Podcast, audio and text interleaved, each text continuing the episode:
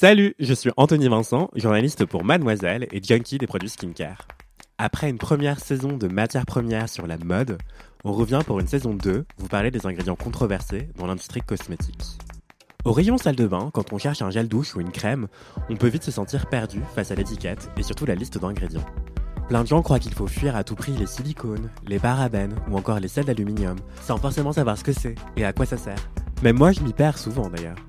Parce qu'en fait, d'où viennent ces ingrédients, en vrai? Comment est-ce qu'on les produit? Pourquoi est-ce qu'ils sont parfois controversés? Et quelles sont les éventuelles alternatives? C'est pour comprendre tout ça que j'invite au micro de Mademoiselle des experts et des expertes de la formulation de produits cosmétiques. Qu'ils et elles soient ingénieurs biologistes en cosmétologie, docteurs en biologie des cellules souches ou encore médecins esthétiques. Ensemble, on va vraiment comprendre comment est-ce qu'on reconnaît une formule skincare efficace derrière les fausses promesses pleines de greenwashing du service marketing.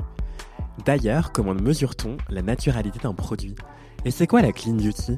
On va mettre les choses à plat pour que vous puissiez vous faire votre propre avis.